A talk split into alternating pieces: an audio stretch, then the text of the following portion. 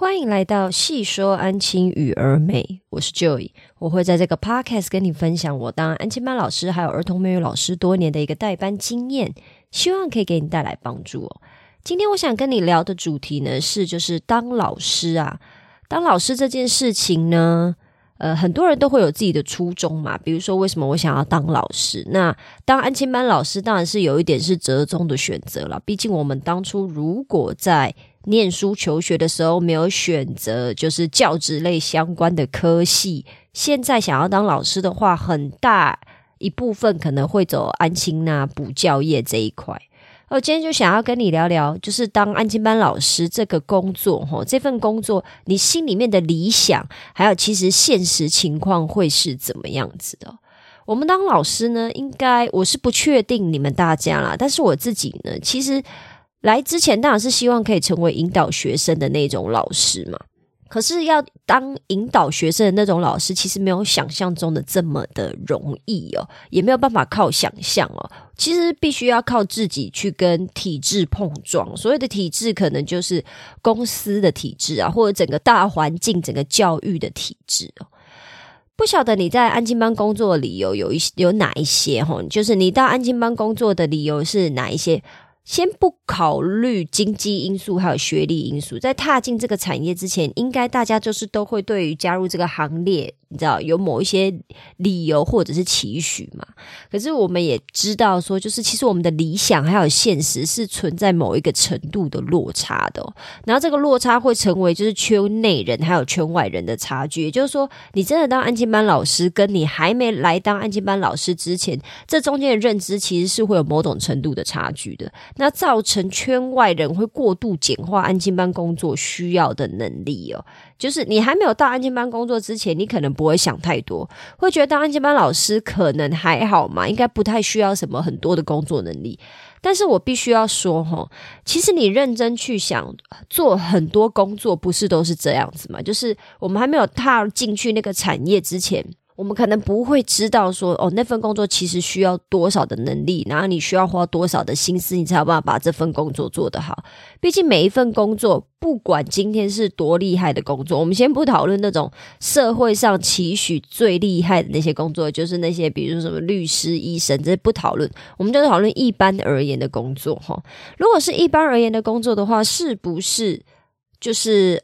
哪一个产业都一定会有工作非常认真、非常优秀，但是也有混吃等死，然后每天摸鱼的那一种人，一定都有嘛？不管是什么工作岗位，说坦白，即使连学校老师，我目前为止遇到的一些国小岗位的老师，也有那种非常认真跟那种呃非常没那么认真的老师。哦，我也不想要说人家坏话了，反正就是不管什么行业，都一定会有这样子呃工作。认知或工作能力上面的落差嘛？那到底在安静班老师这份职业上面，这个工作上面，理想跟现实是有哪一些落差呢？然后还有，身为安静班老师的我们，我们又要怎么样去调整我们的心态来面对这份工作？我今天假设你还没有来当安静班老师，你只是就是有考虑做这件事情，或者是你刚开始做。安全班老师，然后你心里面还就是对于这份工作有某种程度上的一些小幻想。那今天呢，我就可能要来打破这些幻想，因为先跟你分享我最常见的三个来当安全班老师的理由哦。第一个呢，就是说他如果来面试的时候问他，他第一个我大概十个里面哈有九个会在面试的环节里面这么说。为什么他来当安静班老师，就想要来面试呢？因为他喜欢跟孩子相处哦。不晓得你当初来面试的时候有没有这样子说呢？我自己是没有啦，因为我说坦白的，我当初会到这间安静班工作，就一个很简单理由，因为我也是我是那个呃，就是相关科系毕业的，我是英文系毕业的，所以就是教儿童美语这一块呢，是有部分英文系毕业的人会考虑的其中一个选择啦。那我并没有提到说我很喜欢孩子，因为我自己当初。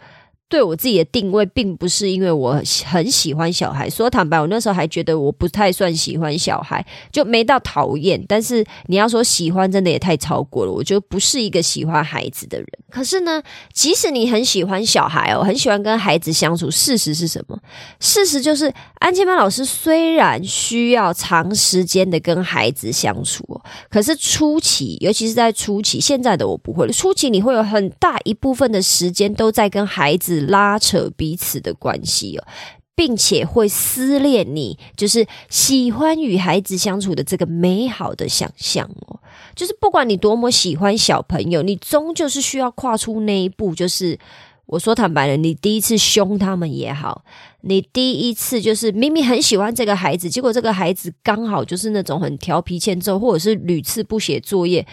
或者是他其实都很乖。可是你不管怎么教他，他就是听不懂，或者是他也没有办法学起来，然后每次的成绩都很落后，家长又给你很多的压力，或者是主管给你很多的压力，整个环境给你很多压力的这种情况下，你都没有办法再像以前单纯的那样说：“哦，我喜欢跟孩子相处。”就是没有这么简单了。因为我们安吉班老师，其实我们是来陪伴孩子完成任务的，而不是只有陪伴而已哦。我在安静班呢，常常会有跟就是同事之间呢，会有一句玩笑话，就是别班的孩子总是比较可爱。就是可能我遇到一些一年级的孩子啊，或者是二三年级，反正只要不是我们班的小孩，我看到某一些小孩，我就觉得，妈，他好可爱哦！不管是长得可爱、行为可爱、说话可爱，怎么样都可爱。可是只要这一些话被自己的代班老师听到，也就是说，比如我说比。B 很可爱，好了，可是 B 的代班老师听到，可能就是会翻白眼，或者是立刻你知道火就上来了，因为他才会知道 B 平常有多调皮，或者是 B 带给他多大的困扰或麻烦嘛。那这个就是我们安金妹老师需要，就是需要做的一件事情，就是需要协助孩子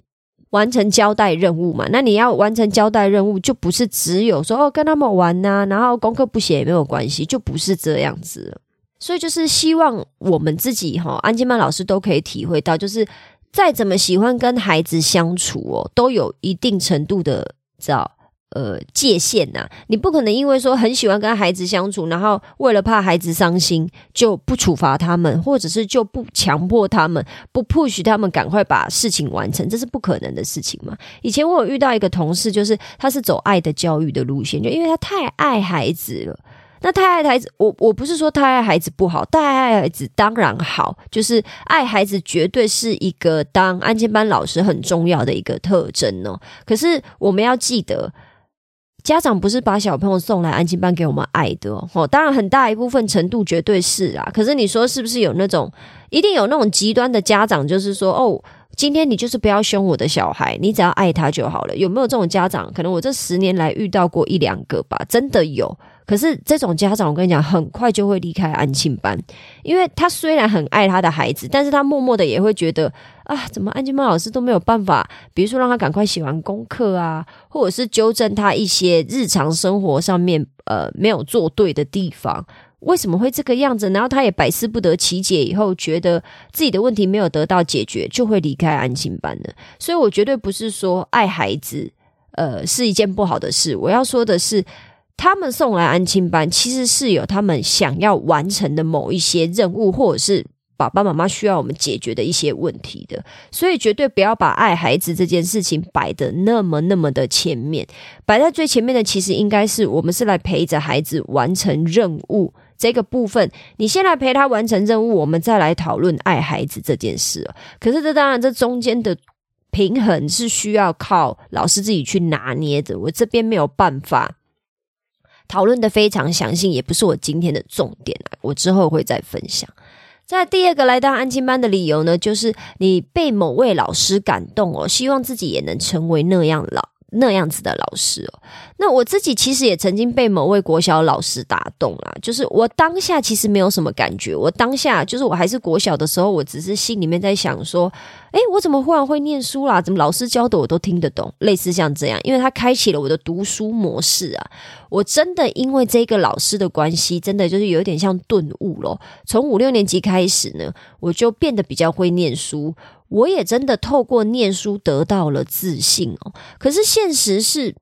其实，在安静班工作，尤其是初期啊，我所谓的初期，就是你刚开始工作的两三年吧，你几乎没有任何机会可以让任何孩子开窍，甚至连让他们按时完成作业啊，或者是要完成学校交办的事务，都其实是有困难的。那像我们安亲班交办的事务，就是英文测验啦。因为我们是一个全美语的安亲班，所以我们的重点是放在全美语这个部分。我们每天会花非常多的时间帮孩子复习英文，然后一个学期会有两次的评量测验，然后这两次的评量测验如果考不好，你们班的班平均落在所有分校的平均之下的话，你就会一直被检讨。然后主管跟你知道，就是总公司的人呢，就是会一直来关切你，一直来跟你喝咖啡，希望你可以把把班级成绩带上来呢。那这个就是我需要完成的任务嘛？那我每天都要想办法完成这个任务，就是当下很混乱、很困难的那个状态下，其实你很难再去思考，说我到底要怎么引导孩子来去让他们，比如说开窍，或者是引导他们，让他们可以去思考，以后知道读书这件事情是他们自己的责任，但是也是。嗯，一个可以让自己增加自信的方法，这些事情都是在现在的我才在做的。就是我现在才又慢慢体会到，说其实我可以成为这样子的安亲班老师，让他们知道说。不管你当初你的成绩有多么的差，或者是多么的落后，我们绝对都有办法建立一个良好的复习的习惯，或者是常规，甚至是上课上课的态度应该要怎么样子的调整，都可以让你的成绩进步。重点都不是成绩哦，重点是让孩子学会。原来我也做得到，然后这件事情可以带给他自信，然后只要他们对于这件事情是有一个正向的循环的，他们之后自然会愿意念书哦。我觉得这是一件非常重要的事情。可是很多，应该要说很多人没有在安亲班工作，所以他们就会有一点污名化安亲班或者是补习班的一个整体的教学风气哦。我不否认有安亲班跟补习班绝对是填鸭式。我在某种程度上面，每他们给写每天给他们写英文的练习，你可以说我在填鸭吗？就是我相信有的人觉得我是在填鸭，可是我每天让他们写的东西全部都是英文各个不同的面向，然后我也会用。我的中文或者是外师会用他们的英文一而再再而三的跟他们解释说，哎，为什么我们这边是这么做？那你们今天写题目，你们需要考虑到什么样子的一个情况？为什么我们今天要考试？这些都是我会一直跟我们班小朋友再三沟通的。我个人认为填鸭就是你给他无止境的抄题，然后希望他考到一百分。那我对我我们班的要求向来都是，我每天都一而再再而三讲，就是我从来不会要求你们考一百分。我不可以接受，我没有办法接受你考五十分或四十分，因为这个就是你太不用心、太不认真了。可是我从来不会要求你们要考一百分，我要求你们的是，你们该做的常规要做好，你们该写的注记要写好，建立的习惯要建立好，该写的功课要做好，成绩那都是后面的事情，他们自然而然就会成绩进步。我做这些事情，虽然的结论就是希望他们成绩进步，但是呢，我的重点向来都是放在习惯的建立，还有他们自信的养成，这个才是我的重点哦。那这个你到底要怎么样在安心班初期工作两三年的时候，你可以意识到这件事情呢？我觉得，其实，在初期如果没有人带着你做这些事情，没有人跟你分享这些经验，其实是。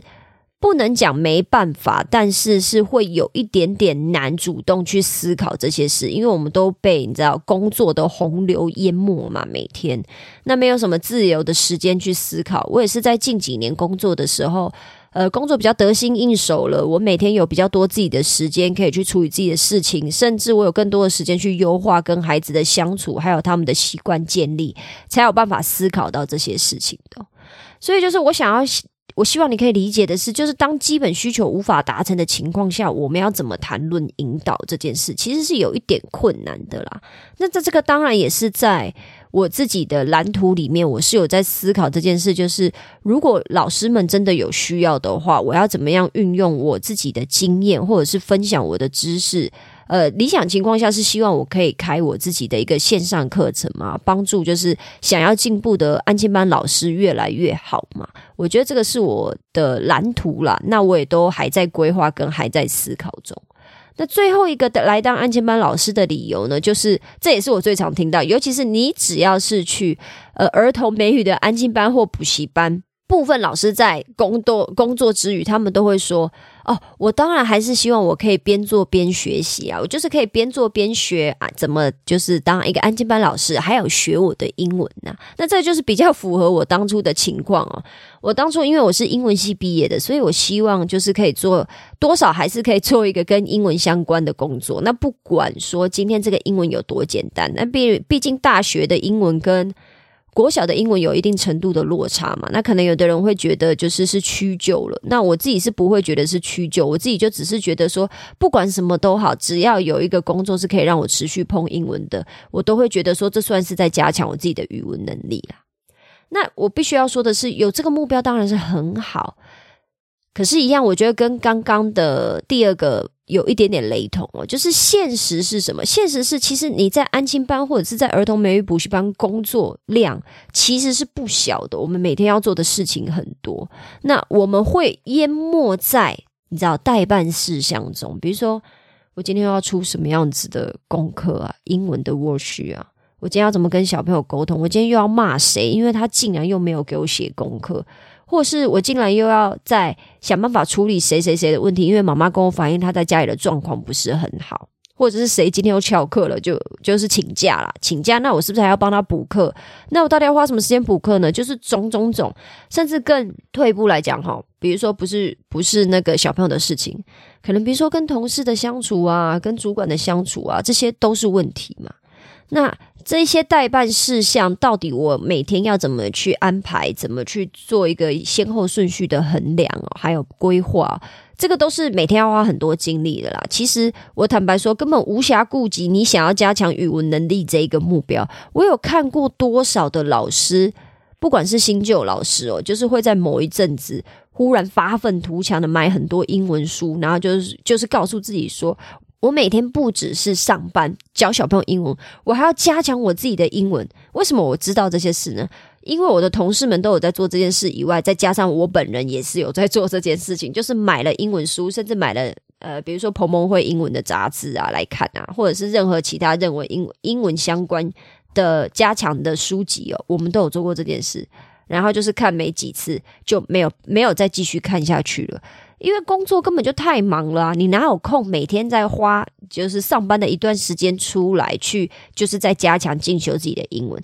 你唯一有办法进修自己的英文，就是你要强迫自己每天跟外事讲话。大概走这个部分是真的有让我的口说有在更进步一点，或者是我在美剧听到的一些俚语，我在跟他讲话的时候，我会尽量去使用。这是我唯一加强到的。我还有同事去买什么？买多亿来看呢？我们是教国小国小美语的，但他买了多亿来看，我绝对不是看不起他，我非常佩服他有这个目标。但是我心里面也知道，说你不可能有这个空的，因为我们每天都太忙了。除非你今天要真的非常有纪律的帮自己去设定目标，还有规划时间表去完成这件事情。好，即使你这么做了，都很有可能今天有一个突发状况，让你没有办法念书，然后久了久之的情况下，你就会放弃这一件事情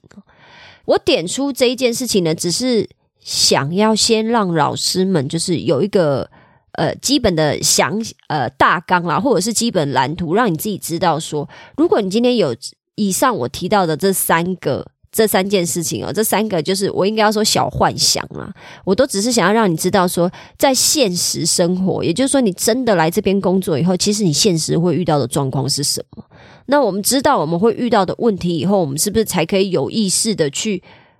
想说思考要怎么解决这个问题嘛？而不是说我们今天就是什么懵懵懂懂什么都不知道，然后就还以为这个世界这么的美好，然后可以让你去做。百分之百你想要做的事情，我觉得你要一定是可以，可是我们是需要找方法跟找技巧来达成这一些目标的。比如说，你要怎么样让自己的工作在跟孩子的相处上面更顺利，然后利用他们来帮助你完成工作上面一些不需要你亲自完成的工作。你想要成为一个可以引导孩子的老师，前提是你知道学校交办任务啊，家长交办任务这些事情，你要先完成，我们再来去谈引导这件事情。最后就是英文学习这一块呢，我自己是认为，反而规划课后的时间，也就是下班的时间，或者是上班前的时间来去念书、加强英文，更来的有效果啦。那我希望大家都可以有意识的拆解你的目标，拆解拆解你心里面的目标，你才有办法达成你你心里面设定的那个理想嘛。就是慢慢的往那个小目标去前进，然后我们也需要靠自己不断的跟体质碰撞，还有我们需要不断的心态去做一个调整，我才可以慢慢慢慢的往我刚刚提到这三个方向前进哦。也就是说，我希望还是可以。呃，继续喜欢跟孩子相处啊！我希望可以成为一个更优秀的老师啊！那我也希望我的英文可以，就是你知道，还是有在进步，不要说好像就是一直退步，然后就只会在国小美语这一块。我觉得这个部分都是要可以做到，但是你必须要更有意识的去做规划。那希望我今天的分享呢，可以给你带来一些帮助哦。尤其是如果你现在还在迷惘，说我到底来这边当安全班老师，就是比如说卡住了，我还有很多的矛盾的心情的时候，希望我我把这些东西点出来，可以让你有一点豁然开朗，豁然。开朗，然后让你可以去思考一下，说你到底你的目标要怎么去拆解，然后让你可以更达成你自己心里面想要的一个工作的状态哦。那不晓得我今天的分享对你有没有帮助呢？如果你喜欢的话，就麻烦你帮我在那个 Apple Podcast 留下五星好评，然后分享给你认为需要所呃需要指导的朋友，或者是就直接分享在你的呃呃社群的。平台上面呢，这会带给我非常大的帮助，因为演算法呢可以让他们就是让这个 podcast 让越来越多人听到。那如果越来越多人分享，或者是越来越多人喜欢，我也会知道说，哦，原来这样子的主题是大家想要了解、想要知道的。我以后就会针对这方面的主题呢，再去做深一点的讨论呢。如果你有其他的想法，或是你有其他的问题，也欢迎你在评论区帮我留下你的想法，或者是你的问题，甚至是你可以在我的资讯栏呢帮我填写一下我的问卷。调查，让我可以更了解你，我才知道说以后我要做什么样子的节目内容，呃，这样我的节目内容呢，才可以更符合你想要的一个方向哦。我会在 Twitter 呢每天分享一篇文章哦，然后这个文章呢，我也会转贴在比如说 d c a r l i n k i n 还有 Medium 上面。呃，如果你喜欢我分享的内容呢，也欢迎你去追踪我，我的呃就是。标题的名字呢，都是细说安亲与儿美哦，你只要去搜寻就可以找得到了。我最近有在思考说，是不是应该要开我自己的一个粉丝团，也就是说 F F B 的粉丝团，然后让大家可以去追踪，这样子会更好，让你们知道我每天分享了什么样子的文章。不晓得你们觉得怎么样呢？还是说你们觉得有什么其他社交平台，你们也有在使用，然后希望我可以直接把文章分享在那边，你们会比较方便追踪的呢？都麻烦你在留言区告诉我哦。那我们今天就先这样啦，我们下次见，拜拜。